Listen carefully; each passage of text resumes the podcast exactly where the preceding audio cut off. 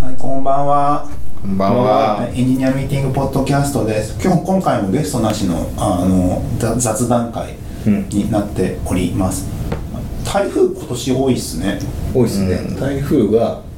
えっとなんだっけ7月に少ないと8月多いんですよねへで天達が言ってましたあ、また使う。朝の知識が。うん天達が言ってまし一部にあれですね、不利ですね、不利。そう。しかも関東に直撃することが多い。え、たでそうもで、すよね あれ、今日、今日、昨日のやつはもうしてないですよね。消えたからねあ消えたんだ一応通り過ぎたわけでしょへ温帯低気圧になって、はいはいはいはあでも変わるからといって威力が減ってるとはそう限らななんいかさ滝のような雨だっつって、はい極端でもさ階段とかもう気をつけた方がいいって俺はそのひたすら言うから特大のドキドキしながらあのゴアテックスの靴とか用意しようと思って出かけようと思ったらめっちゃ晴れてるあめっちゃ晴れてんじゃんと思ってい。たまにその局所的大雨が降るよね。あゲリラ豪雨ゲリラ豪雨的なね、台風が来ますとか言っても。でもなんか8月前半ぐらい水不足だ言ってたからいいじゃないあでそうですああ、解消されそうだね。たかもしれない結局ねえ、でも、おかげでさ、最近玉ねぎが高くなってますよ。 すか何の話ですかいやいやいや1ヶ月でこのいやいや、あの、おかげっていうか、台水不風、足台風の直直撃が、その、九州と、まあ、北海道とか、うん東北の方とかあったから、玉ねぎ今高くなってて、なんでそれ1個100円とか。掘り起こされちゃうとかそういうことまあ、被害で、水害で。えだああそういうことか流されちゃう系のから今3個300円とかだよ、近所の玉ねぎ。あの玉ねぎやじゃねえや、えっと、なんだっけ北海道もあれでしょ台風食らってポテトチップス出荷できないとか言そうそうそうそあう野菜系が結構今辛いんですよそれなんか今聞いて辛くなったなえポテチ最近食べてます いやあの控えてるから食べてないけ僕ど最近ポテトチップス一袋食べると次の日絶対吹き出物できるんですよだからもうあ食べなくなっちゃって怖くて、えーそれはそれはないけどそれ急に来るよ俺急に来たもんえなんかいつもー同い F1 年 なのに F1 とか映画見ながらスナックまあはい買ってきてビール飲みながら見るじゃないですかああで次の日めっちゃ吹き出物できててうそわうビールじゃないですかビールは毎日飲んでるから大丈夫いやそう今年から僕ハイネケンに切り替えたんでーえいやーどういうこと F1 の公式スポンサーにハイネケンがなったんではい僕は今年はハイネケンだけになりますそういうのあるんだちょっと他のえービールをやめたらいいんじゃないであすかとはその一番近く近所のスーパーハイネケン180円なんですよああ安くないですか安いけど一番搾り200円ぐらいするじゃないですか、ん180円だから発泡酒とその間ぐらいねそうフォントのビール本当のビールじゃねえ日本のビールの間ぐらい、はい、はい、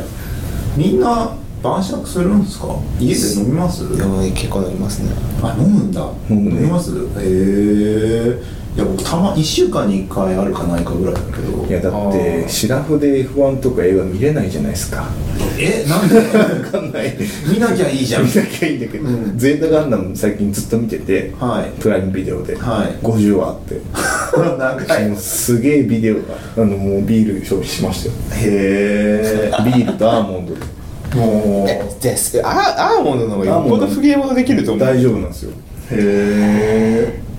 いやポテチが何食べてるのか気になりますよねえ何を食べてるのポテチいっぱいあるじゃないですかチップスターですあえいや反応どう反応すればいいか分かんないよいやなんか普通のあのカルビーとかのあれかなって思ったいけやだってどチップスターが一番美味しいじゃないでそれは人によるよ え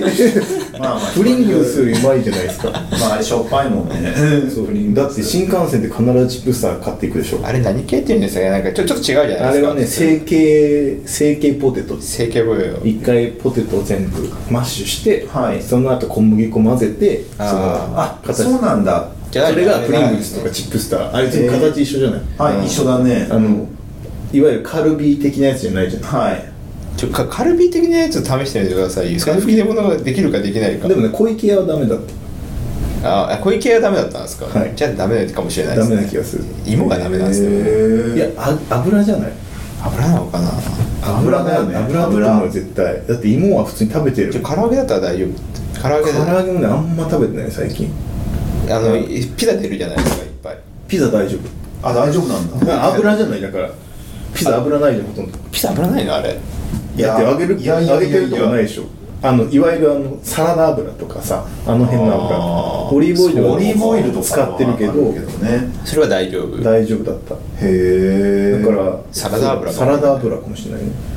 だから最近あれなんですよとんかつ DJ あげ太郎のせいでとんかつ食いたいなと思うけど、はい怖くていけない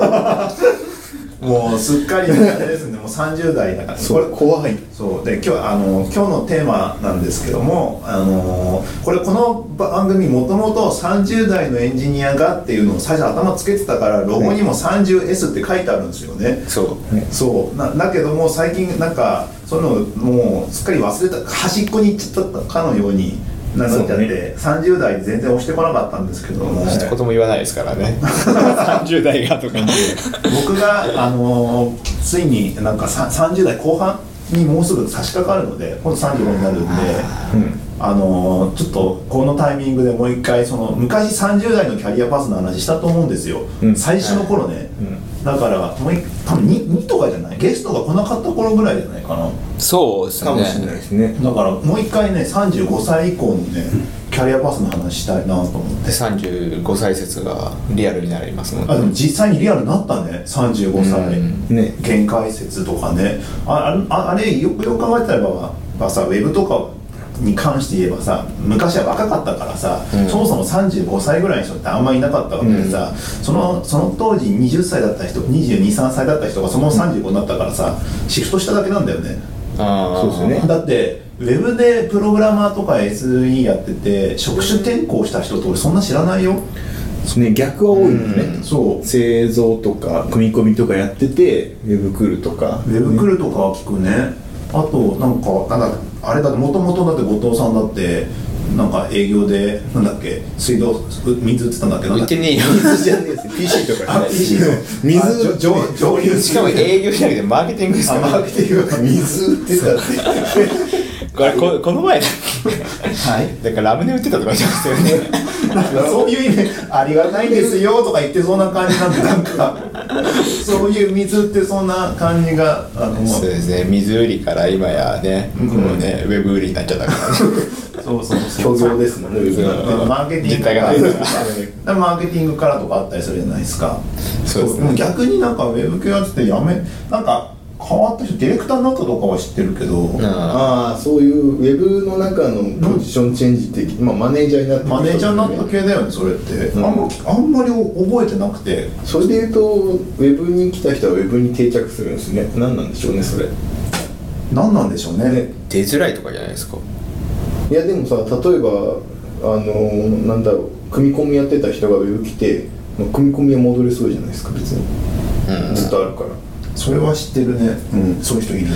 うん、あそうか、まあ、ウェウェブじゃない業界に行ってる人は最近ちょいちょいいますけどね微妙にウェブじゃないところとか車関係に行ってたでりともかそれ車の関係の会社だけど IoT とかだったらもうウェブじゃない IoT うんインターネット絡んだら全部ウェブじゃないですかインターネット絡んだウェブっていうのはなんかちょちょっと強引な気もするけどでもインターネットだって IoT こそ、ま、いや IoT って今こでこそギリギリなんかウェブっぽくないゾーンだけどウェブだからねウェブウェブ絡まないともはやウェブは絡むかもしれないけどウェブはもう手段じゃないですかそれはいそれで言うと、はいはいだから IoT の方がむしろなんかももっと大きなものをこうあでもネットネ包括的ットワークの知識が必要になってくるとウェブ系になっちゃうよねそうですねだって結局なんかさインターフェースとか作らなきゃいけなくなるわけじゃないそういうととこかなんかサーバーサイドとかバックエンド側をやってる人はまあそういうパターンはありますよねこうネットワーク系であじゃあ別のところにシフトしようかってちょっとしたシフトではいそういう業界に行けるから、うーんでもなんかあんま聞かないような気もするなえ本当ですかさ最近ちょいちょいちょい見ますそう若い若い頃も若い人もそうだしなんか30ちょっとオーバーぐらいそれはあれでしょなんかバーティカルなとこに行ってるだけでしょ単純にそのいわゆるウェブ会社じゃなくそてそうそうそうそうういうもともとなんかあった一級みたいなとこでしょそうだからなんかあそあういうバーチカルな業種に行くから例えばカレー屋のインターネット部門そうそうそうそういうことですよねだからもともと事業を持ってるところがこうあるからなんかまあインプターネットロじゃないですか化るらでしょそうそうそうそういうことねそれはあると思う昔は外注してたのがだんだん社内で内製化してった方がいいよねみたいなでもまかないきれなくなってるみたいなことは言ってましたけどねその外注じゃまあ、そもそも専ね門性も上がってきちゃうしなんでしょそうそうそうそうまあそういうふうになってるけど基本的にウェブの人とウェブから離れないよねそうだよねだからそっこて思ってるけど違うのかな、まあ脱サラしてラーメン屋やるとかですねあとはままああそうだねそれはトリッキーなパターンだから、ん寿司屋やるとかさあそうそういう気なパターンではある気がするけまどあ、寿司握りに行ったりとかはそうですねいろいろそまうあ、あれですよねウェブ業界のエンジニア寿司好きですからねそうですねだかそうらなかなかないですよねそうそうそうそうむしろ他の業種ってそういうのあるんですかね例えばなんか営業の人がさ営業が何営業が別のなんか別のものに別の業種に行くやっぱそれはあるんじゃないですかなんか営業の人で本当に売れる人って関係なく売りますからね営業の人が、えー、とカスタマーサポート行っちゃうとかいやそれは別だと思うけどなんかトップセールスが別のところでトップセールスになるみたいなパターンがあるじゃないですか、そもそもあんまないのかなそういう転校すること自体が実はまああるんじゃんそんなないかもしれないね、うんまあ、なエンいジかもニアがエンジニアへとかだとね組み込みに行くとかしか想像つかない銀行系に行く官僚系に行くでもフィンテックがあるからな今なそうですねあれはもうインターネットですもんねウェブ側ですよそうそうそうインターネットのそうそこのグルなんかの飲み付けみたいな感じのところに行くとかはあるかもしれないけど確かになまあそんななっててさ、まあ、35のキャリアパスとして、う今現状さてどんなどんなキャリアパスどんなキャリアパスがあるだろうっていう感じになっておりましてねいやなんあのーまあ昔の古くからそのもう終身雇用時代からいくとさ、うまあ、平社員で入ってさ、うん係長とかさ課長とか部長とかじゃないですか、はいもうそういうご時世ではないじゃないですか、はでじゃあそれで35までじゃあ何やってればいいんだっけで最近さ若い人もそうだけどさまあ見切りつけるのは、まあ、基本この業界早いじゃないですそうかですね自分もそうだったしうん早いからさ、まあ、それでまた違うところで行って楽しんでやってこうやってくるとさ、まあ30ぐらいになってきてさだんだん飽きてくるわけよ、その他のとこやっててあとなんかいろんなプライベートで荷物が増えて動きづらくなってくるんですよねあー確かにね、ういろいろなんかまあ家家族だなんだみたいなのそうもね全部含めてねだって35がじゃあ腰を据えますかっていう時にささてじゃあなんかどうどういうプランで行くもんなんだ行く人が多いんだろうっていう単純な疑問そうですよね僕なんかうーんなんか JavaScript が死ぬまでは食いっぱくれなさそうだから大丈夫かなって最近思い始めてますいやマスクフィルトの寿命とともにじゃあうん、JavaScript の寿命でもうエンジニア人生を共にしようかなぐらい思ってます おあと何年仕事するか分かんないまあ30だとしたらあと30年ぐらいあるわけでしょ30年ぐらいね JavaScript にいそうな気がするってだけ JavaScript はし別に死に死にゃしないと思うけど、どこに疲れてるかですよね JavaScript がそうそうある限りはとりあえずなんか手に職だからそれははいなんか料理人と一緒じゃないなんか、はい魚さばけるみたいなことでしょだから魚が取れなくなるまでは魚さばける人はそのいいじゃないだから漁師さんも魚がいる限りは漁師やっていけるような自信あるじゃないうんなんかそれがなんか大気汚染とかだんだん海が汚れちゃって取れなくなったらやばいんだけど多分 JavaScript30 年ぐらいいきそうな気がしてきて最え近他の他の分野って何年ぐらいいきそうなんだろうね例えばさ JavaScript は30年いきます車業界とかはさ昔は結構行きそうだったけど、うんなんかもうそろそろなんか車業界若干怪しくないですかもでも30年はあると思ううんですよ30年は車業界ある気もするけどそのややり方多分ね変わるじゃいなやいやり方はまあかなり車の作り方ってノウハウは多分残る気はするんですけど残もる気がするけど燃料が変わるかもしれないですそようねそうそうそうあとはなんかそもそものモータリゼーションが変わるかもしれないもう乗り合いとかが今だと車はまず一人一台みたいなねそれもそうだし車のソフトウェア化がまず始まってるのと、うんそうそうああのまあよ要はアアップルカーだっけ自自動動運運転転って自動運転のところがの2強なのかな今そうですねおおあ,、うんあと電気か電気自動車とか、まあでもそれは燃駆料動か方式だからさ、はいはいはいなんとでも変わるよねっていう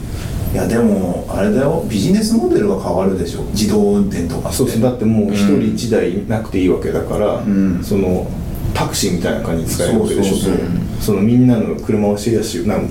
車を持つみたいなことがなシェアくしなてっるて感覚もなくなるかもしれないですそねうそうだからもうよっぽどの超物好きで車好きな人がうん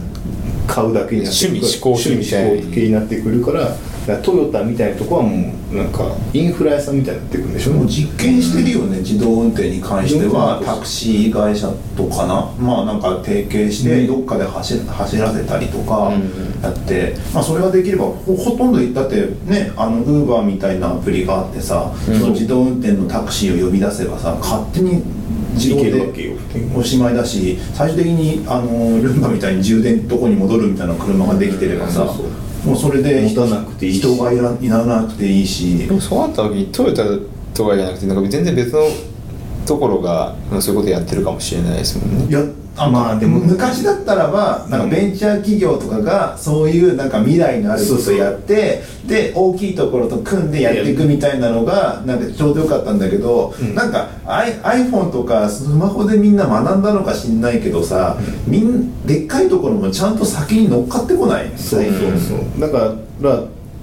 日本の大手が自動運転とかやりだすんですよそうそうそうどこどこと組んで自動運転やってますとかまあでも実は研究とか筑波とかですごいやってるのかもしれなかったのにねみたいなうんあーだいぶ前にねそうそうそうそう、ただ多分微妙にその関連するその業界がこう入り混じるじゃないですか多分、はいまあトヨタ車を持ってるけれどもなんかそうだからトヨタが持ってるのって車というよりかモータリゼーションっていうプラットフォームを持ってるじゃん、うんそういうこうなでプラットフォームに落とすみたいなことでしょ、はいドーンみたいな、うんうんうんでなんかそれがなんかその、まあ、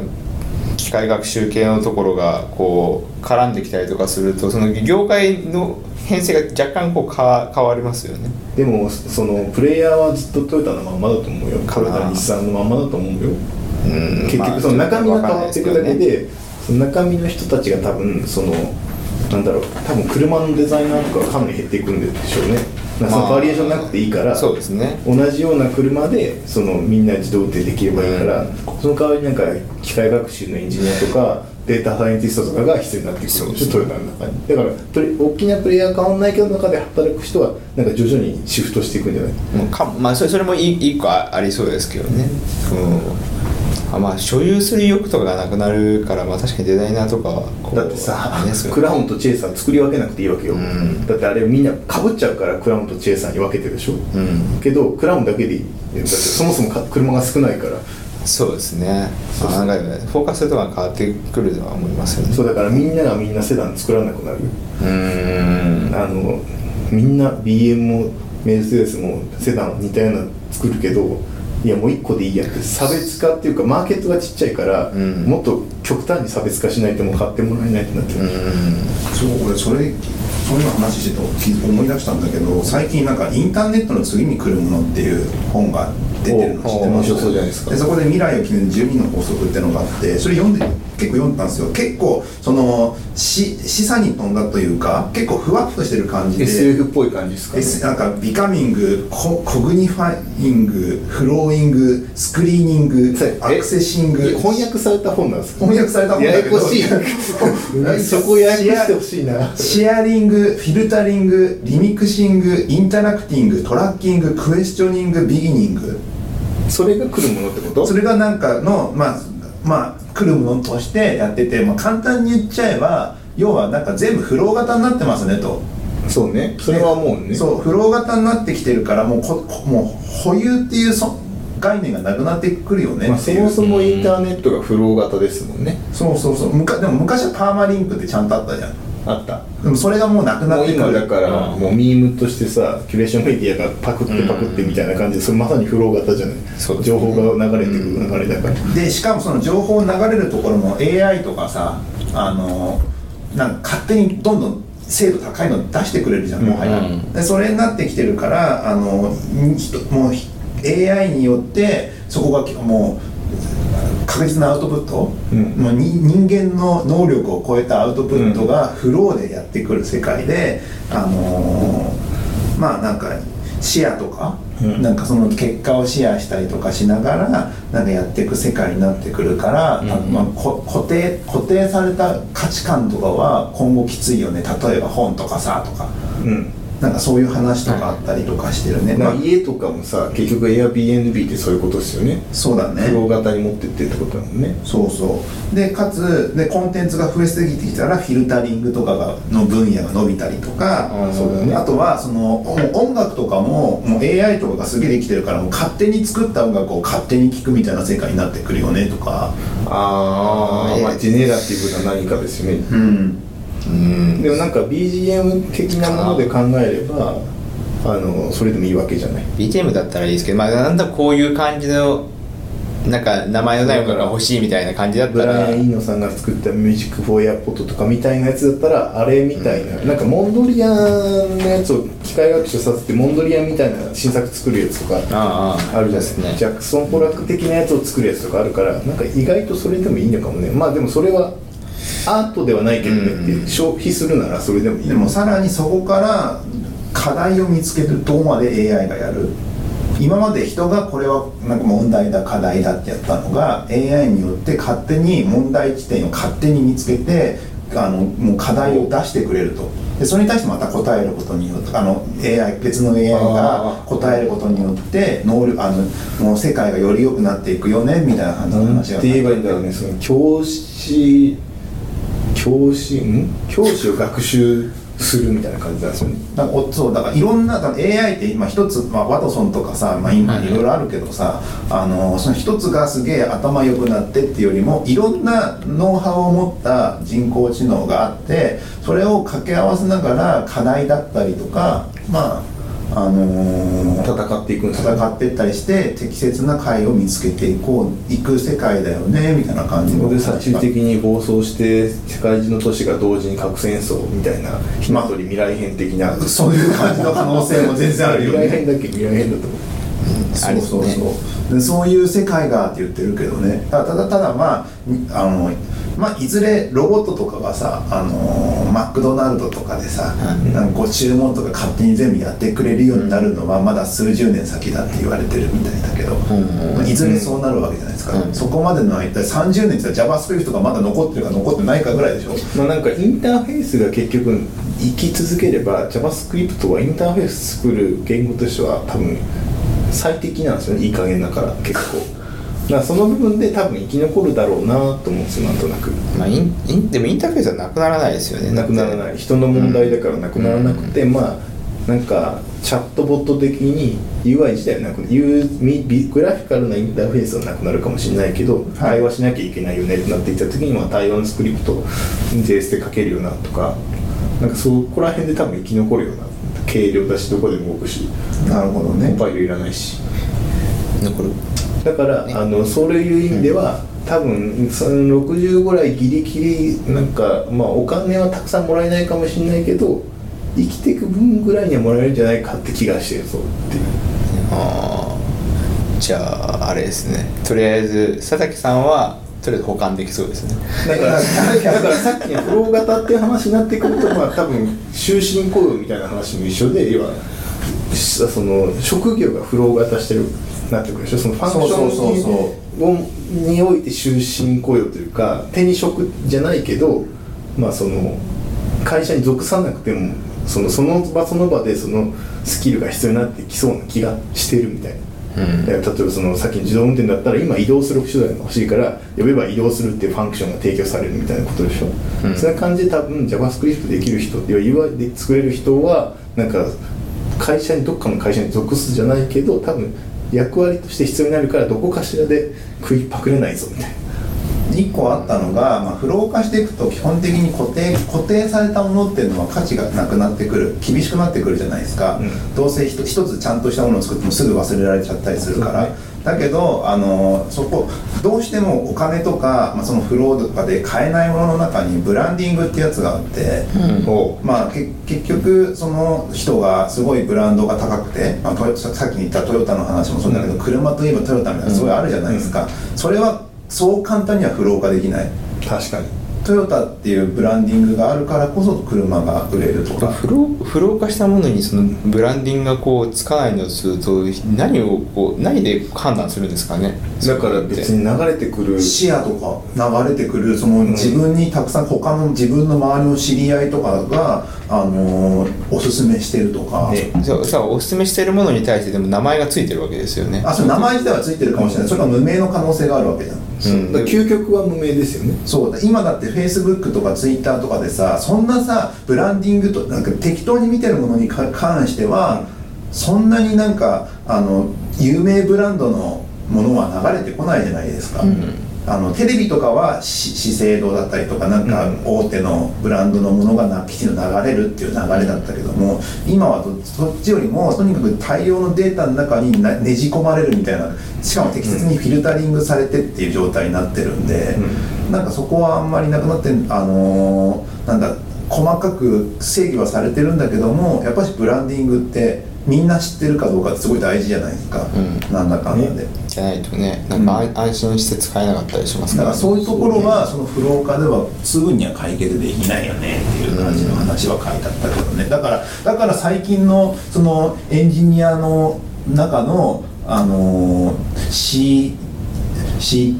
CTO か、うん CTO とかなんかブランディングかその誰々呼んでなんかやってる技術顧問とか、はいはいはいあれはなんかそういうブランディングの一環なんだろうなと思ったりしてるけどねまあうーん難しいところですよねあれうーん採用的にはブランディングですよねそうそうあそうのコンシューマー的にはさ別にさ誰々伊藤直哉ってみたいになるから何も関係ないよね だって一休のお客さんが伊藤直哉のブランディングをもとに一休で、まあそれはなんか使うか使わないよねみたいなもうなんかそういうなんうちうちらみなんか仲間内ではさそういうそそ対外的に発表とかしてる人たちのことをさ、なんか芸人活動とか言ってるじゃないですか、まあうん だからそういうのっていうのはそのブランディングの一環だと思っててまあそうですねだからまあテレビの CM で芸能人出すのと一緒ですもんねそうそうそうそということうなんか YouTuber とかはそのブランディングをもう手に入れるまあごとく、確かにあそあそこ逆にブランディングしかないですよねないないないないあと全部薄っぺらい何かですよ知っねてない人たちかもしんないけども偉いなんかすごいチャンネル登録をすごい頑張ってお願いしますってやってるわけじゃないですかでちょっとそれでボイスパーカッションできるとバンってブランディングさそれれるそれでしがょボイスボイスパーカッションブランディングダーンとダーなンってねちょっとテンポのいい編集でダーンとななっっててもうなんとかてつもない収益を上げるわけじゃないですかそうそうそうだからそれが手に入れると強いししばらくの間だからフローに流れちゃうフロー化されて世の中フロー化されてどんどん流れてくって言うんだけどもそれにもうみき、ま、流されっぱなしになるとそれこそ儲かんないというか、うんお金も稼げなくなっちゃうし、もう荒波に追われて疲れ果てる可能性があるからそうですね真面目にやってるほどなんか疲れそうですよねそうそうそうなんかそういうのも考えるとこなのかな35以降はってちょっと思うけどねそこなのかだから不老化する不老化するなんやかんやの中のプレイヤーとしていくのは辛いからそのそれの一個のフローを作れる人になればいいですよねそうそうそうそう、なんか外側にいればなうんななんんかかまあ中側にいると思われるじゃないコンシューマーとしてフローを使ってるうんとにかくとにかくっていうか基本的に主導権を握ってないと大変じゃないですかこう、まあ、お仕事とかうんキャリアパスとかって、なんか言われた僕どちらかと言われたことそのままやってる系だけどなんかそれでファーってやってるやってるとさあのーまあまあ散々な目に遭うことあるじゃないですかそれはあれですね消耗してるってことです消よね耗することもあるしまだマシ僕とかマシだけどさまあ人によってはさ、なんかはいそううんなんかもう一個別のことがないとうんなりますかまあ、日本はこのまま収束してるけど発展途上国行けばいいじゃんって思い出しておおーああずらしていくみたい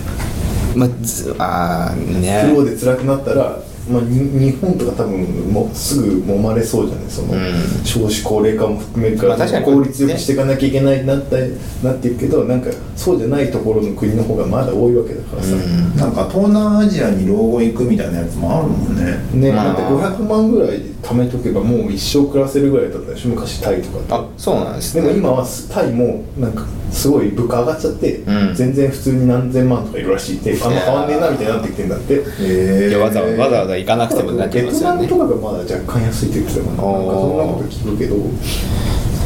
あれですね老後って多分30年後ですからね30年後そうその時どうなってるかわだかららそなれいこ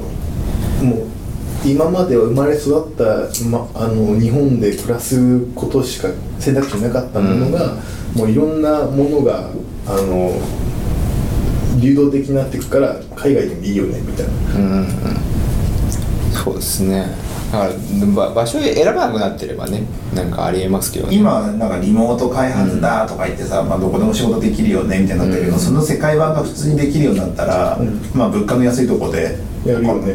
でも物価の安いところとかなんかその場合どうなるんですかねだってどこでもできるよねってこうなって人がこう循環してるわけですよねだからすごい高い給料をもらってスター選手的に来る人は日本とかにいるんじゃないけど、んそこそこの給料でもうなんか楽してその忙しくなくてゆゆっくり暮らしたいって人はそれぐらいの仕事を選択して東南アジアとかに行くとかあーはあるんじゃない差がすごくなりそうですねそこでそこに起きるその生産だからそのいつでも生産性が高いのは多分20代とか30前半だとしたら、そいつらに世界を任せればいいんですよあーおっさんたちはおっさんたちはそあんなそのメインストリームじゃなくてそれじゃなくてもたくさんのこと多分仕事あるからたくさんのインターネットの仕事がそこでなんとかは世の方へ流れてるそうなんか求められ日本でもともう仕事がないんだったらもうなんか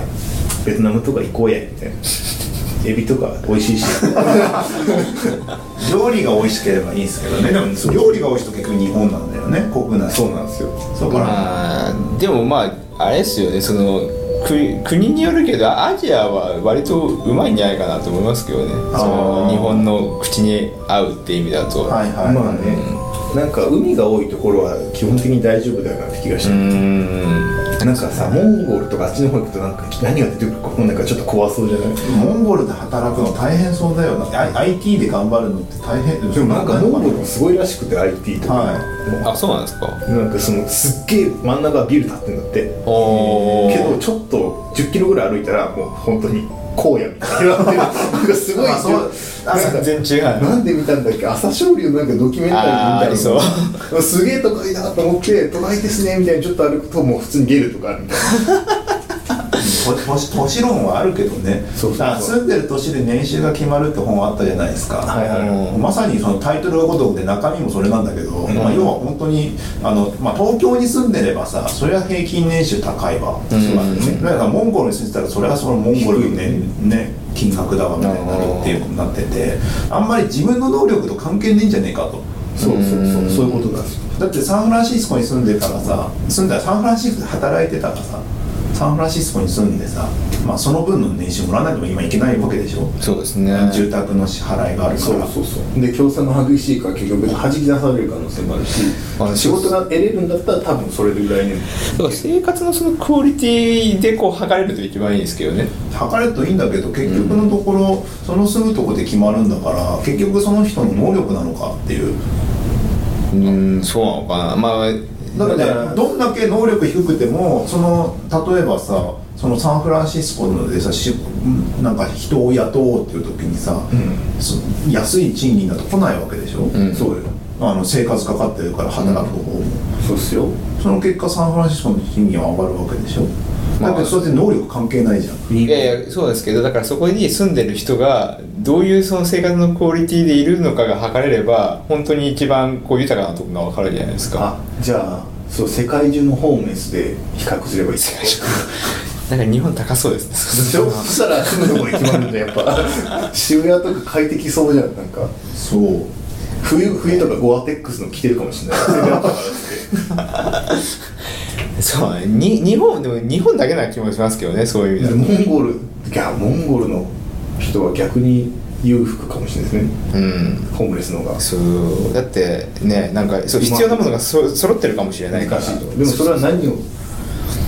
よし幸せとするかですもんねまあ何を幸せとするかだしなんかまあ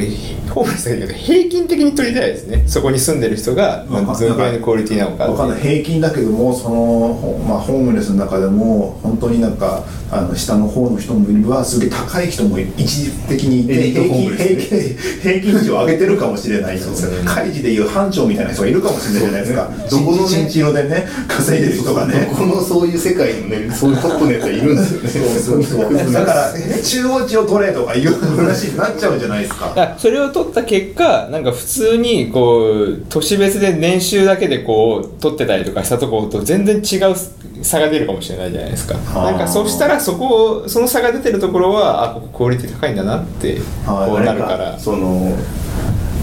その都市の人が平均して飲めるコカ・コーラの量とかとかでもとかでもいいですけいどや全世界にとかでもいい日本人結構簡単によく飲むから裕福みたいなモンゴルとかも少ないかもねアフリカとかもっと少ないかも1年に1回あるかないかみ たいな何だろうねかなりふわっとしてなんか言ってたけどね俺言いたいえ一応言いたいことっていうのはそのお金、まあ、もしもだよその35以降とかで働くって時にさ、なんか賃金とかお金とかさまあお金欲しいから働くっていうのも立派な動機づけであるじゃないですか、はいでそのそれをやるためには自分の能力を上げようとかもっとでかい仕事しようとかあったりするじゃないですか、だけど結局しその賃金とかそういうのってさ実は自分の能力とかさそういうことは関係ないところの変数が実は結構絡んでてさ、うんなんかそれをモチベーションにしちゃうのもなんか変な感じがしてそれをキャリアパスの道具にするのも嫌だなっていう感じがするんだよね、年収上げるためにどんどんアメリカへ向かっていくみたいな感じですあかあいう感じだけども、まあ、それはまあさっきの理論だとアメリカに住むことイコールその年収が住む場所で決まるっていう定義があるんだったらばそれで OK だけどもまあ実はそれだけじゃなくて運とかもあればさ実はすごいとこにすげえ投資してた方が実は儲かるかもしれないそうですよねなんかそういうなんかなんて言うんだろうななんななんなんか正論でやっていくわけにもいやっていくだけでもそう簡単にはいかないぞみたいな感じの。うんうんなんか常識をはとは違うことは確かにあるもんなっていう感じがしてうて、んそうなってくるとさ35歳以降まあそのんさっきの最初の話だと普通に出世するもう今回もうすごいシビアな話なのか複雑な話ですけどあの。まあ、出世っていうものはもうなくなりましたと僕うん日本ではなくなりましたとでだからといってさなんかあのーキャリアパスとキャキャリじゃあどんなキャリアパスで行くねっていう話があってさ逆に難しくなりますねなっちゃってさ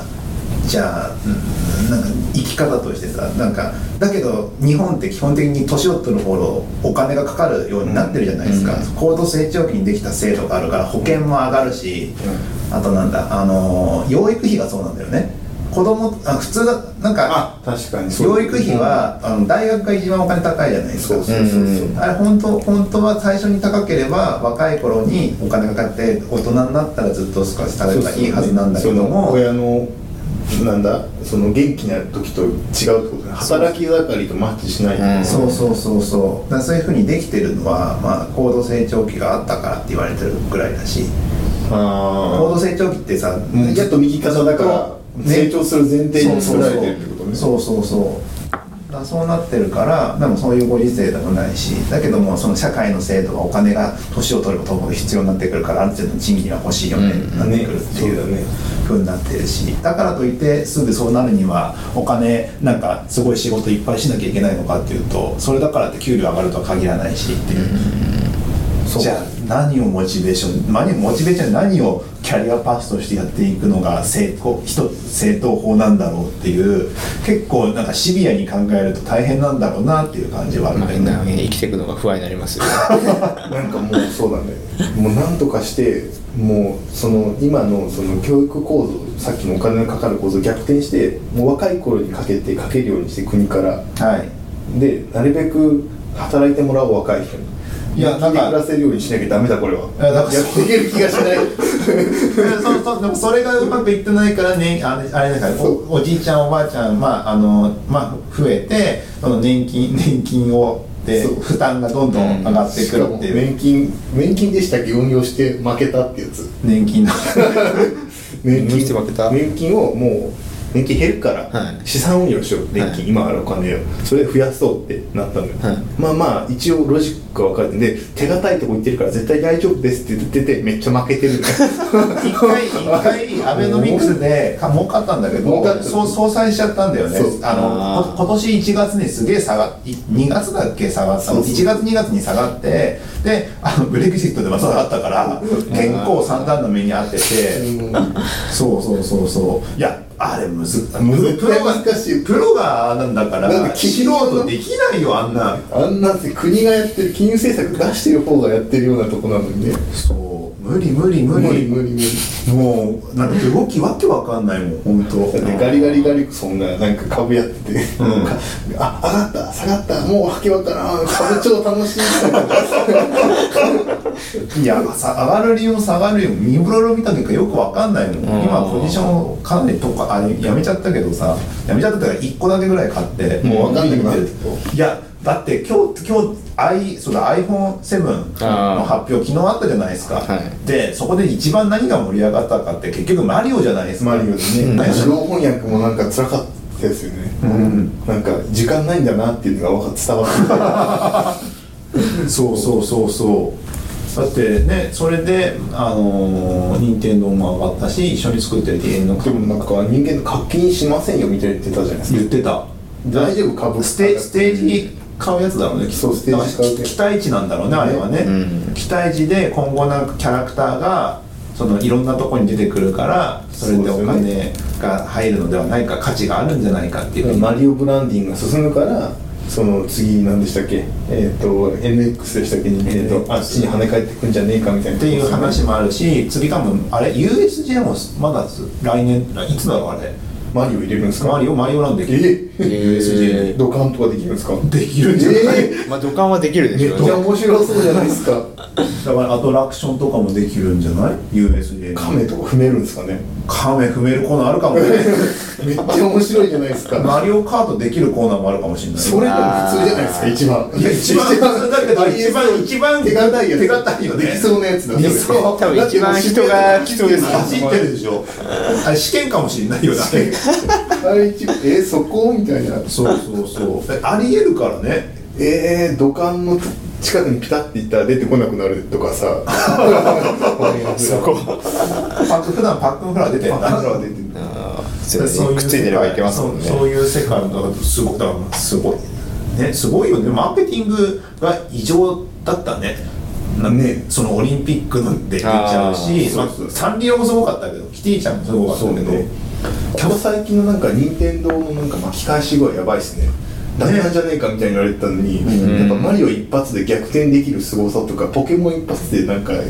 なんか状況一転させる力がある任力天堂って力をすねごい持っよてまねすよねなんかねゲーム系ってそうなんだっていつも、ねゲームってすげえダメな時にすげえヒット商品が出てドーンとなんか盛り上がるってのがすげえあるらしくて、えーうんなあのーあれなんかその売り上げしか見てなかったから自分とかあなんかすげえカプコンダメなのかあのストツー終わって終わりかなとか思ってたらさ急にさストリートファイターあそれねバイオハザードかあがそうだボコンって売れてなんかすげえよくわかんないことになってんなと思ってバイオハザード12ディレクターズカット2ディレクターズカット3コードメロニカもうわけわか4んなないんかわけわかんなくなってきてこれよくわかんないよってなっててあこれそろそろカプコンダメなのかなと思うと今度はモンスターハンターでドーンっていったりするからね確かにあその連続だからねカプコンって確かに言われてみればそうだねそうそのそういう世界だかまあ任天堂もそうですよねポケモンとか出てきたのもそういうことでしょらそうだねマリオ一旦収束してのみたいな、マリオ終わってゼルダやって、でまあねポポケケモンポケモンあってドラゴンボールやあっドラゴンボールーてで友達コレクションに国内も300万とか入れてるから確かにそれで言うとそんなになんかダメっていうところをそんなんかい体験してない気もしますけどねそれで言うと任天堂任天堂64とかでソニーに負けあたゲームキューブとか本気でゲームキューブと失かね敗してんじゃない64の時はそうでしたねで64も結構いいけたいなんかね頑張った方でなんかねそこそこ頑張ってる企業だったのうん業績的にもなんか赤字にならないみたいな感じであだけど、あのー、Wii ですげえドーンと売れちゃったから、うんそうね WiiU で調子乗ったというか WiiU でもうこ前提があるからそれぐらいの規模で頑張んなきゃいけなくなったらうんそれが大儲けしたからドン下がったりとかあ、あとスマホがねスマホやりませんあそうですねみんなせいでねそうそうそうそういうのとかあったりして大変だったけどスマホやりまやりますすってバコーンあほんとしかもあれああれでしょあの iOS オンだけなのかねだけなんじゃないあの感じだとうん iOS で独占するからあれなんだろうねそうういやそれいやわかんないよだからう今ん後から後から出すかもしれない、んまあううまくいったら出すとか後からじゃんもしれないですそうそうそう、もうすげえなでも片やこの間ソニックが同じようなゲーム出したんですけど7月にサービス終了してたんですよそうソニックがソニックランみたいなやつがあってうんえソニックがこれボタン1個でやっぱソニックじゃなくてなんソニックで海外超人気あるんじゃなかったでしたっけいやーでもやっぱマーケティングの問題とかあるんじゃないかな、そうなんですかねゲゲーマーは好きでしょうけどね確かにソニック好きな世代ってあのあの辺のセガ直撃世代しか好きな人いなくないですかソニック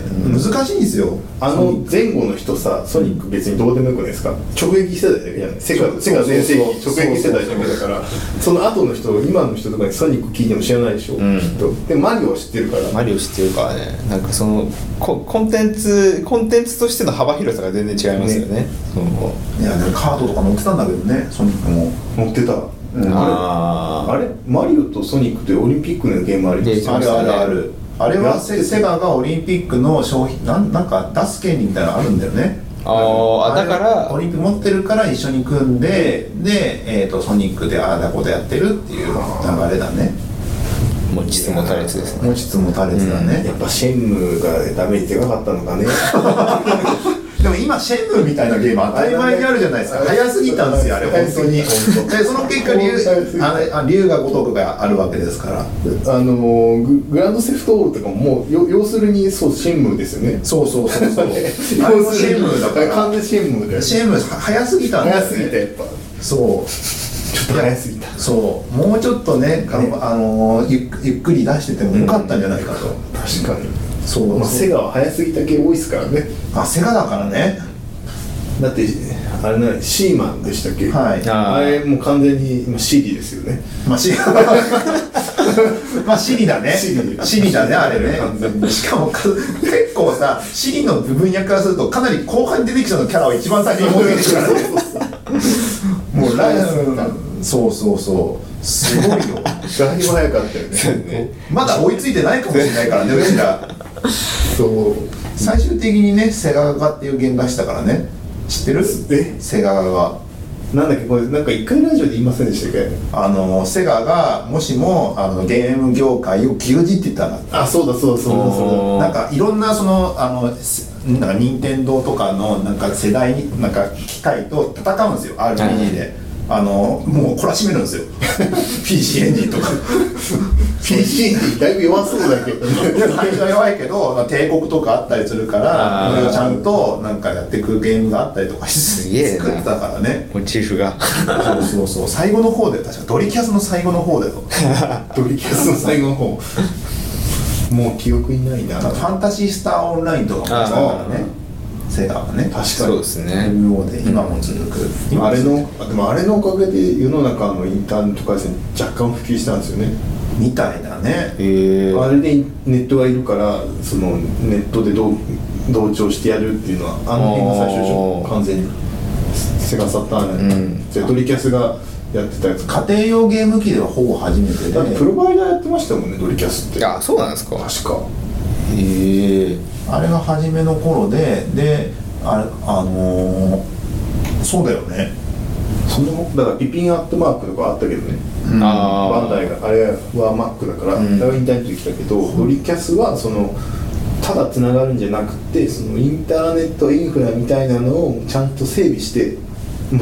で出てきたなんかすごいですよねだから早すぎたんですよ、うん当時あったのって多分ラあれラグナロクオンラインとかってそこら辺ハグナロックがちょっと後ぐらいちじょゃっないと後ぐらいウルティマはウルティマもその辺っすねその辺だねそこ前後の中で家庭用ゲーム機で入って投入してくる投入して売れたっていう10万ん何万だろうまあ10万20万とそうかそうそのぐらいだけどでモデムつけてどうこうするドリキャスすげえ面倒くさかったんだけどもやそうってる人はいてあこれ面白いっていうふうになったっていう MORPG を持ってったゲームだからねすごいですねすごかった、そうだから当時はダイヤルアップだからそのドリキャスのところにプロバイダーがいるからそこに電話かけてうんつながれば、そこでドリキャスのええ全部インターネットやってくれるみたいなメールとかも確かできた気がするようなでブラウザもあったし普通にできましたね確かに早すぎましたよ、やっぱりだからゲーム系はそれが早すぎた後にモンハンが出てきたからそうですよねモンハンがそこら辺のノウハウを全部持ってっ全部持ってったたああそうですねドリキャスのあのアナログスティックはそのブラウジングするためのマウスポインターを動かすためのあのアナログスティックですかねー他全部まだあのプレスとか十字キーしかなかった時代にあのアナログスティックを持ってくるところでもあれじゃないですか64とかあったじゃないですか64はあったけどインターネット関係ないからまあインターネット関係ないですけどでしょこそんなそうですねだからゲーム系って本当になんかギャンギャンブルギャンブルっていうか何が受けるか分かんないけどやんなきゃいけないっていうのでやってて今だとだいぶキャリアパスの話ずれちゃったけどまあなんか最近の流行りものでいうと VR とかも来てるじゃないですかう、キャリアキャリアパスの話してたんだなって今思い出ましたいやなんか、まあ、これからこれから来るものっていうのがあるんですよ今そそののウェデブブキャリアパスとこれから来るもの結構近いじゃんいやどこの業界にいれば安泰かってことでしょそのキャリア的そうだに今だ今だとその I あの AI だったりとかその自動運転しかりフィンテックしかりあとはなんだ、まあ、ゲームも一通りあってこれから VRAR しかりとかなっててだってあの会社によってはさあの VR かなんかでさつけてさ、はいなんかあの手術のじ真似真似できるっていうかはいはいはいはそれをちょっとあの VR で VR でそなんのだっけ映像を見せてでメディテックでしたっけそっち業界医療のインターネット化みたいなところそうそうそうそうでそれ練習したりとかそそういうのできますよとか歌ってる会社とかあったりとかなんかその未来になってるところは結構あってそういうところにベットするべきなのかどうかみたいなのがあったりするわけですうんよキャリアパスの中の一つとしてそうですよねどこを選ぶかってことですそうよねそうそうそう今とかでもままさにそうですよねこう分断してるからなんかそれにこうベットするんだったら割とこう見極めないと辛いですもんね、まあ、ベッドするとこ俺ベッドするのは農業か漁業だと思ってるよ農農業ですか絶対そこって思って農業農業だと何があるの今だとあのテンサーフローでキュウリの形を判別するとかや ってたらあここだなって思ってあのあれでしょざなんか段ボールに詰め段ボールからバラーってそうそうやったやつがさベルトコンベヤーでガーって運ばれてきてさ、大きさとか糖度とかをだそれであー聞いクたらラウでドもビジョン API 使ってあテンサーフローじゃないクラウドビジョン API だクラウドビジョンでこうキュウリの形を判別して判別するでそのだ段ボールに SML みたいな感じのところに入ってくるみたいな農業はでもそうですよね今今もあるよねあるででも農協だから自動車とか金融は多分5年ぐらいなんですよね、うんあと5年でピーク迎えてあとし終わっていくじゃないですかだから、見見定めやすいしその業界が来るのは分かってるけどなんかステークホルダーになれなそうだから農漁業業とか農業はまだ手つかずまあ一部やってるとこあるんだけどまだ農業とかあれですもんねだってこう一部こうなんか IT 化だってこう入ってきてる流れがあるから乗っかりやすそうは乗っかりやすそうですよあねとはそのおじいちゃんおばあちゃんになってきて人がもういないから今あのステークホルダーが死んでるんですよ 会長さんみたいな人とかがねあーその地域のだからどんどんそこを狙っていくべきだよねだからヤンマーとかいいんじゃないヤンマー将来的にヤンマー入るから あれヤンヤンマーとかだっけあのー農家農家の高齢化問題を真剣に考えた結果、その梨とかもぎる時に腕上げるじゃないですか、おじいちゃんとかはもう腕上げるの大変なんですよってなってるから、パワードスーツを 作ってあのちゃんと腕が上がりやすくなるようにしてるやつとか作ったりそれも立派なエンジニアリングじゃないですかそうヤンマーはねあのトラクターをめっちゃかっこよくデザインしてますフ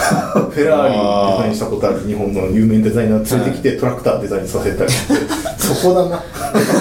そこすごい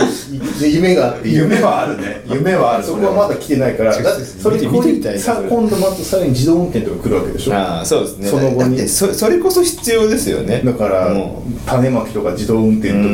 ドローンとかを使ってやればいいわけじゃないドローンでさ、あのさんなんだ除草剤とか、まあ、もうやってますよね薬品麻痺のやってるよね、そういう世界もあるから農業もフィンのな何何何テックっていうのなんだろうねアグリアグリテックとかなるア言グうんテじックゃないまだないと思うけアグどありそうじゃないあるよねあるよね絶対だって食べ物は絶対必要だから、ううん全自動でなくならないですからねそう全自動で作れればねそううんなね何がいいってさらにその大きなプレイヤーがいないのはいいよねトヨタみたいなのがだからあフィンテックも結局三菱 UFJ とかみずほとかがガーって持ってきそうじゃないヤンマー持ってくかもしれないですよいや一番でっまあかいまあある一番でっかい一番 それでだからね一番でっかいのは農協だから農協あでーす農協だね国だからそこと道具でも農協も農協で結局農業の生産性上げなきゃいけないわけだからそうそうそううんそのあそこのよくわかんないその裏のなんかあのやあのなんでしょうあのお金の流れとかがダメなわけでそういう世代がどんどん死んじゃえ ば大丈夫なんじゃないの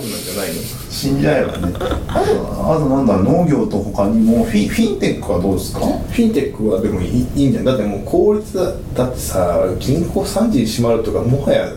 おかしいじゃないっていう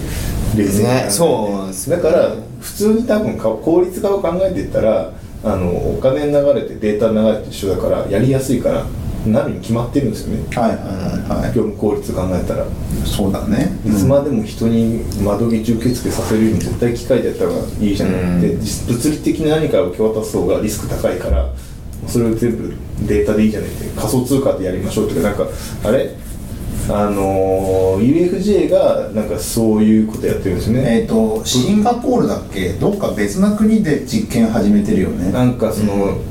内部機関システムだけを仮想通貨でやってトランザクション全部やるみたいなやつでしょはいあれあれとかをやってるからそういうのはあるよ絶対その方がスケールするし俺あんまり詳しくないからなんですけどそれがブロックチェーンなのブロックチェーンを使って仮想技術仮想通貨の一番コアみたいなところではいなんかブロックチェーンはだから中心がないそのトランザクション設計になってる、はいはいはいはいあれでそのそその内部的なその要は A 視点から B 視点へ送金するみたいなの今まではお金いくら本当に送金するみたいなのやってたのを一旦ここで仮想通貨に変換して、はいなんかの取引を全部仮想通貨でやってガシャンってやるみたいな引引き出すみたいなことでやるって聞いてくれてその方がはい処理が早いからみたいな、まあそうだね今だとなんかロックしてここでここ書き込んだよみたいな次バチ回して、ダンダンダンみたいな流れをブロックチェーンだったらもう一気にやれるから分散でいけるよねみたいな理想になるとお金も不老化していくっていう流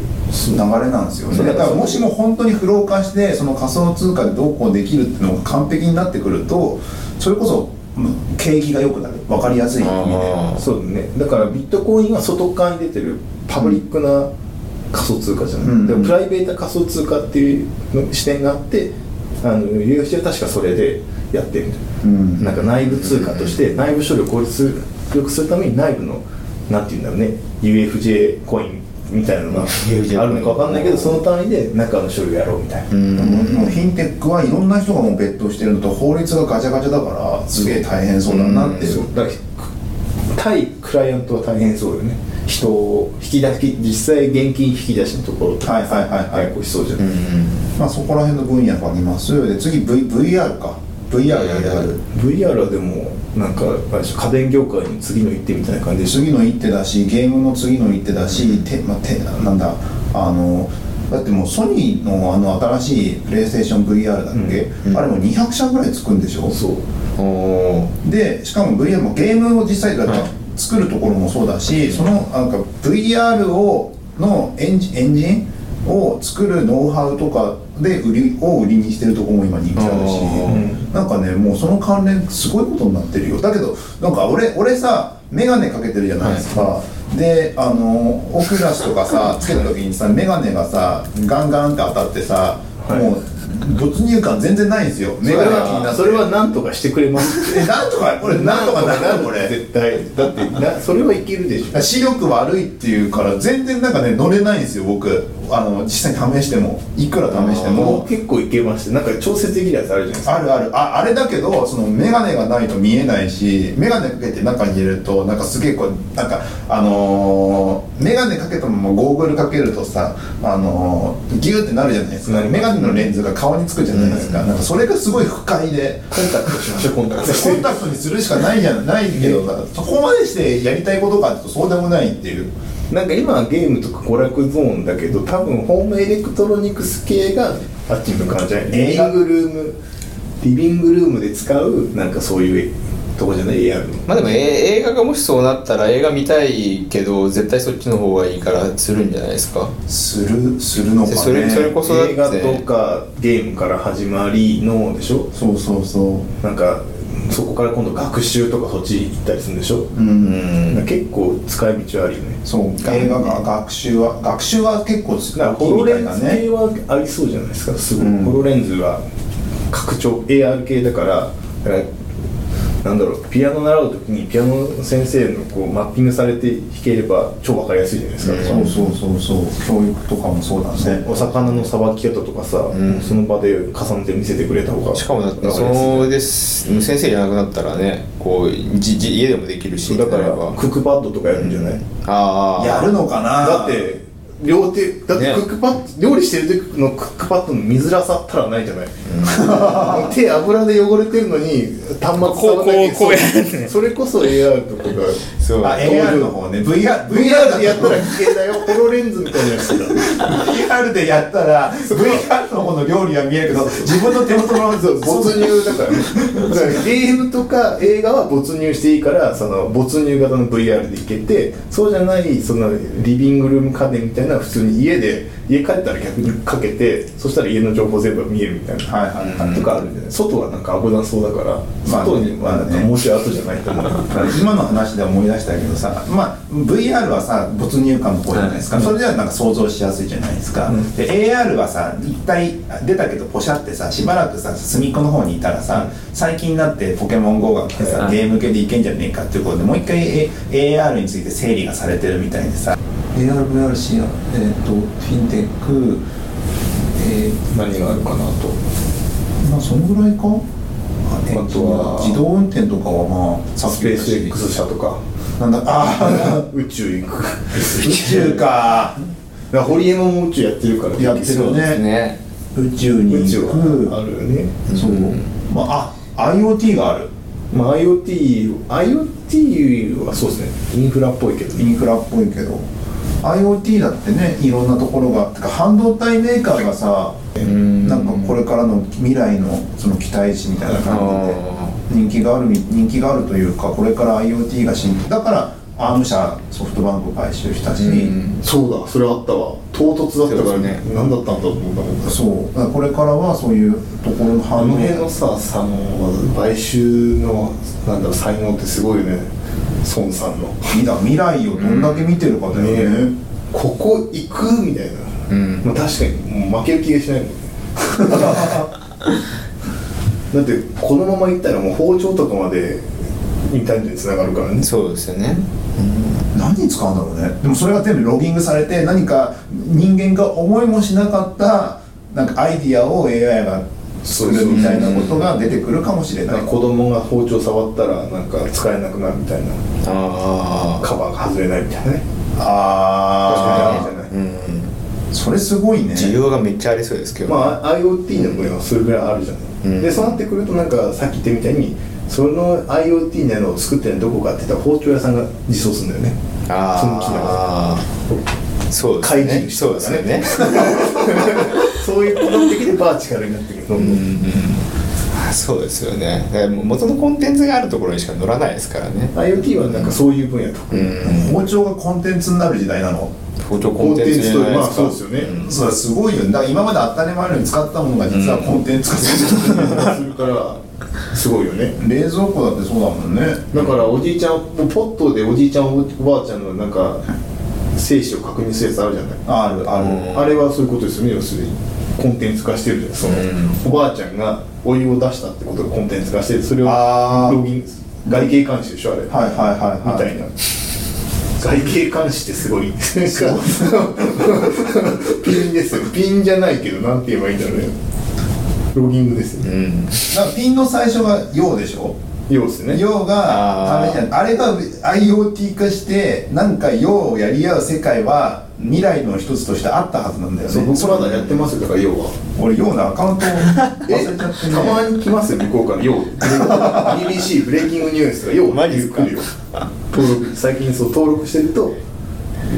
結構ヨーロッパだ来って今な何年目るあとビッグアースクエイクとか2年か3年ぐらうんいよよ用用自体はそこら辺があるから受けてんだろう受けたんだろうなみんなすげえ反応したんだろうなまっあそうああれぐらいマクロなミクロなコミュニケーションか、うんが IoT の世界じゃん実際、うんそうですね包丁がカコンカコンなってることがなんか知らないけど冷蔵庫とかにつながってるわけでしょそうそうそうでここであのああの野菜が切られてるから冷蔵庫がなくなったぞとか反応がするわけでしょ、うんそう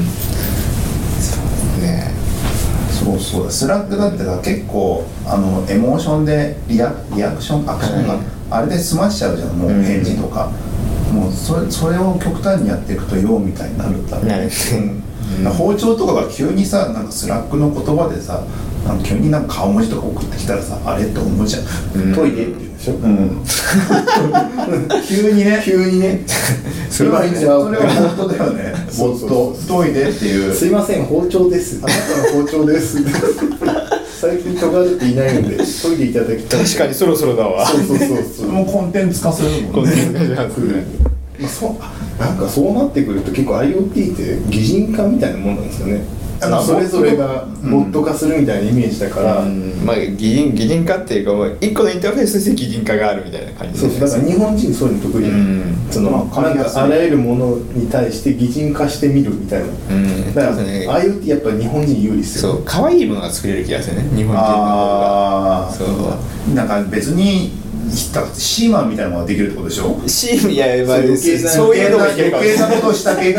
果なんでよくよく考えたら包丁で子供が触ったらカバー取れないようにしたいだけなはずなのに包丁になんかキャラ付けしてよくわかんないゆるキャラみたいなやついんなみ たいな。半魚人みたいなのじゃない出てきてさなんか知んないけどたまあ、1日1回よくわかんないこと言うけど俺そんな料理しねえしなみたいな感じの無駄無駄感でしょ才能の無駄遣いだでも なんかそのそれはその海外とかだとチャイルディッシュってなって一周されちゃうかもしれないことが日本だとそういうのが緩く受け入れられてなんか面白いから発展しそうな気もする太ね陽多分ヨーロッパは好むからヨーロッパには買われるかもしれないじゃないですかそうそうフランス人とか可愛いっていうか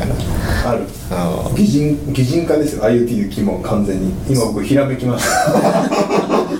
まあそうだねサブカルの世界に入ってきそうなんでかすよだかねらその IoT のものを、まあ、デバイスとかセンサーになってそのパチってつけるだけにしちゃうじゃない、うんそこで終わりにしないでつけて擬人化するみたいなイメージなんだっけこういうアニメあったよねなん擬人か化すセるンサーがロボットになるみたいななんだっけ何かをつけたらロボットになるまあトランスフォーマー的だよああそうですね車が喋るみたいな、うんなんかそこら辺確かにあったなそんなそこらでもありました辺ねをやってあのやって出してこうとしてるのがあのベイビーって知ってます何ベイビーっ てあの井口さんが新しくやろうとしているえドキドキじゃなくてドキドキでやろあうとドしてるキやつドキでやってるやつがそれなのベイビーなんか人工知能っていうかボットなのかな、うんまあしゃこ声で会話して成長させるみたいなやつ、もまあ、それとハードウェアとはつながってないと思うんだけど、ーまあ、そういうそういう人工知能系のことやろうとしてるみたいな話言っててういいそういや絶対擬人化だなちょっといけそうな気がしてき た IoT の分野なんか IoT まあそのさインタラクティブな何かじゃない今ははいそうじゃないです肝は今ひらめきましたよ IoT 肝はまあそこインターフェースの部分だからあれですよね機械とかじゃなくてあいつらを擬人化してるとこまでうまく作れれば流行りますねだからでしかもいよいよさ iPhone にさフェリカ乗っかるじゃないですか、はいで非接触端末が来たってことはさはいもうなんか準備は整いつつあるなっていう感じなんでそこでだって 3DS とあのスイカスイカかな、スイカで IC カードか IC カードでなんかゲームするやつをカプコンがまた出すんですよ、うんなんかえカプコンが遊戯王的な遊戯王ってよりもどっちかっていうとラブプラス的なやつおえデート系のやつで妖精まあ女の子がなんかなんか妖精なのかわかんないけど設定はでそれを育てるみたいな感じで、どこどこ行ってきたってそのスイカのそのスイカとかのあの、うん、どこ行ったっていう駅の情報からそれを 3- 3DS とかに登録してカードは1個ってことカードで1個ででそれでサカツク的なやつじゃなくてサカツク的なやつよ ねサカツクでもそれも IC 読み込めるからそういうのもできるようになってくんだろううねんだからゲーム系もそれ普通に入ってるからでそれ確かにだからそれがだから iPhone とか、まあ、その携帯端末とつながるようになってきて、その課金とかとも入ってくるからなるほどねファミリーマートで何回買ったら成長する的なそんな感じ のえぐいですね今はさわざわざクリアファイル買いに行くじゃない、はいファイマーとかファイマーではこっちのバージョンしかなくてローソンではこっちのバージョンしかありませんだからみんななんかカップラーメンとかたくさん買うじゃない、うんあれがもう少しデータ化されるわけでしそょうもうそこで払わなくていいからクリアファイルも置く置かなくていいから、んせあのフェリカの決済情報を見てなんかアイテム付与されるみたいなそういう世界が待ってるかもしれないやばいスケールしそうな気がするだからなんかやりたいことっていうのはいろんなのが出てきて今、もうほんとちっちゃいちっちゃい点みたいなことなんだけど、ねそれをそうねかその過渡期になってて5年後どういうふうになってるかって意外と想像つかねえなね割といろいろなものがつながっててあこういうことだったんだってなるんでしょうねうん五年そうっすよ、あの5年後というか4年後のオリンピックでどういう状況何が起こってるか分かんないからねもうんオリンピックうでだってさその今回のアップルの発表も明らかに日本こびてるなまあ日本がマーケットでかいからかもそうかもしれないけどオリンピックあるからでしょ絶対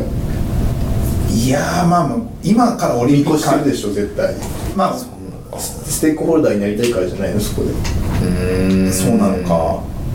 まあと思うよねなんかもしれないなんだってフェイスイカに対応する必要ないまあもっと後でもいいんだろうけど、うんなんか今いけそうなタイミングがあったら今やっとけばその4年後に投資になるまあでも確かにそれで昔そんなこと絶対なかったですもんねうんだってさ世界中の人が来てでもあれじゃんあれってあのー日本限定の日本で発売した iPhone にしか入んないからそうだからそれが最初だけでしょ、うんそれで将来ってこと日本人今は日本人しかいないから日本だけ限定でよくって日本でスケールさせていけばいいんですよで3年後ぐらいにじゃあ全世界のでアメリカの人がアメリカで買買った iPhone で日本来ても AppleSIM ですぐ切り替えれるし ApplePay で決済に切り替えてそのまま使えますよねみたいな絶対思ってるよなこいつらと思ってはいはいはいいやどこ行っても iPhone だけでいいんですよだって右が整ってますからもう行けば行けるからなってればもう今種をこうまいてる日本にそうですねあまああるやなと思ってだって一番最初の携帯とかってこう持ってけなかったけど後ですもんねこうじゃあ日本に行ったらじゃあ切り替えてこの携帯使えばいいじゃないみたいなうーんだからそんな気がなんとなくしてるこのあの日本こびは日本日語本語で日本語見て言っちゃってるけど特にフェリカだってフェリカってフェリカって言ってそうシーンってはあみたい なそうなんだよなりますから俺俺もフェリカのロゴってあんなかっこよかったんだと思ってあそこで初めてあー初でしたでもそまあそんないろいろある中でさじゃあキャリアパス5年後ってさん今35になるんですけど、まあ、そこ40から歳5ですね年40歳までの間っていうのはさて何が起こるんだろう何が起こるって言っちゃあれだよねどう立てるもんなんだろうねだからだろうねね難しいねむしろ5年前の人はどう考えて今の5年前は知りたいよね5年前はあれですよあのーソシャゲが流行った頃ですよその時にあれ5年でしたっけ5年ですあれその時になんか20後半とか30ぐらいの人はそのキャリアをどう思ってたんでしょうねねフリーにいた人たちとかですかねいや正確に言えば5年前はスマホにスマホにえーっとねソシャゲが来始めた頃ああもうモバゲーから移行そうかそうですねうんまだモバゲーでいけるようにみたいなそうそううんまだ携帯でガラケーでいけるよね、うんだけど出さなきゃねでスマホのブラウザに対してやってきていろんなあーなんかサファリめんどくさいっすみたいなところをやった頃だよね、それで考えるとなんか DNA ってなんかあんまり大したことないのに長いこと持ってますね結構モ選バべゲるーかのらね頃からの積み残しで来てる感じしないですかオークションやっててゲームやったモバオクモバあオークショモバオクあったンねモバゲーの暇つぶしゲームで、えー、と怪盗ロワイヤルが受けて、はでえっ、とそうだねそうあゲゲームいやゲームが長いんですよ、ねゲームが45年持ってんですよね持つんだなうんでそっからいろいろこれからやりだすみたいになってるからねで今クリエーションメディアで炎上してるみたいなところでしょそうですねやってるからもう自動運転もあるしあ自動運転もあった任天堂となんだっけもあるし黒猫山とかヤマト結構手はいろいろ出してる確かになんか自動運転も黒猫山とかそっちから落とす方がいいかもしれないですねだからタクシーと宅配なんですよねねきっとやるとしたら、うんコンシューマーじゃないですね多分そうそこら辺とかも住んでるよだからでもそういうなのなんだろうななんかそコのンビニトラックとかですねこんだけ言ってるとさ社社内多分誰僕とかじゃなくてさうちの会社とかも全部関係なしにさ、今自分のいる会社でキャリアパスを立てるのすげえ難しいんだろうなって気してくんねそうなんかねそれはねもうひしひしとこの2年ぐらい思ってたんですよおで結果そのなんかもう立てなくてもいけそうな気がするっていうのがさっきのじジャバスクリプトあと30年ぐらいっていうところになってきたりとか今だそそもそもなんか会社がインターネットの会社がそんな5年も10年も長続きしないって分かってるからなんか会社に貼るのは良くないなと思ったあでーなんかこれなんかそのなんかあのインタビューされて採用の、はいはいはいそういう時にも言ったんですけど、うんなんか会社とかそういうのに貼るのはねなんかリスク高すぎるしほとんど当たらない気がするいや株と一緒ですよ、はいはいはい会社に貼るみたいなでジャンルに貼るみたいな感じ今だとさあれでしょあのー、なんて言うんだろうな今だとそうかあのーガラケーのあのいろんな端末に対して適切な表示をするための H- XHTML を覚えているって職種そうそういうことですよねだからそのジャンルにはジャンルの技術に貼っとけば大体大丈夫なんじゃないかって気がしててそれを見つけうまいこと見定めていくのがやっぱキャリアとして俺大事かもそれが今は JavaScript い一旦は JavaScript は30年ぐらいあるからこいつを土台にあの要はよく周辺で行く人いるじゃないうんこれねあのあのよくないってボビー・オルゴンが言ってた んですけど真逆を行かなきゃいけないからおーあのこっちがダメだった時に周辺もダメになる可能性が高いから、うんそのこのてかこまあこのここの通貨が上がる時はこっち下がるんだよねっていううん関連性があったらその両方行くっていうそうするとこっち下がったら絶対こっち上がるこっち上がってるっていうのを張り方をしなきゃいけないから技術ジャンルの張り方も JS こっちやってるから真逆行った方がいいって思うだからリリスクリスクの取り方ですねリスクの取り方うんまあそんな感じですかね、はいあ今日コーナーできなかったね忘れてたけどまあ、そうっすねあれですね、最初からなんか用意してなかったから、ね、絶対やる気ないっすちょっといやいかんっすよいやーなんかそうまあそんな感じのこうね後半後半戦になってくる30代も、確かに後半戦か、なんか考えもしなかったですね、そうっこすの会社入った時20代だったからなと思って、そうっすようん俺そうですねギリにうん30でした僕ああ、僕はまあ、そのちょちょその2か月前に30になってましたあ早い早いからですね早いからねそうそうそうそうだからだ多分今の話がなんかまあうんまあそんな感じなんだろうねって感じいやわわかんないよね会社に貼れるわけにはいかないよねっていうこう時代うん時代なんでしょうねってそういうことでそうはいなんですね僕もそう思いま すはい真逆にだだらだらと喋りましたがそんな感じですはい最後まで聞いてくれた皆様ありがとうございましたえっ、とツイッターやってますツイッターエンジニアミーティングえっ、とアットマークエンジニアミーティングえっ、とスペースなしですねスペースなしです、あのアカウントの文字数制限最大まで使 ってるそれしか売りがなくなってきましたねはいそんな感じでした、はいえっと聞いてくれた皆さんありがとうございまありしがとうございたました。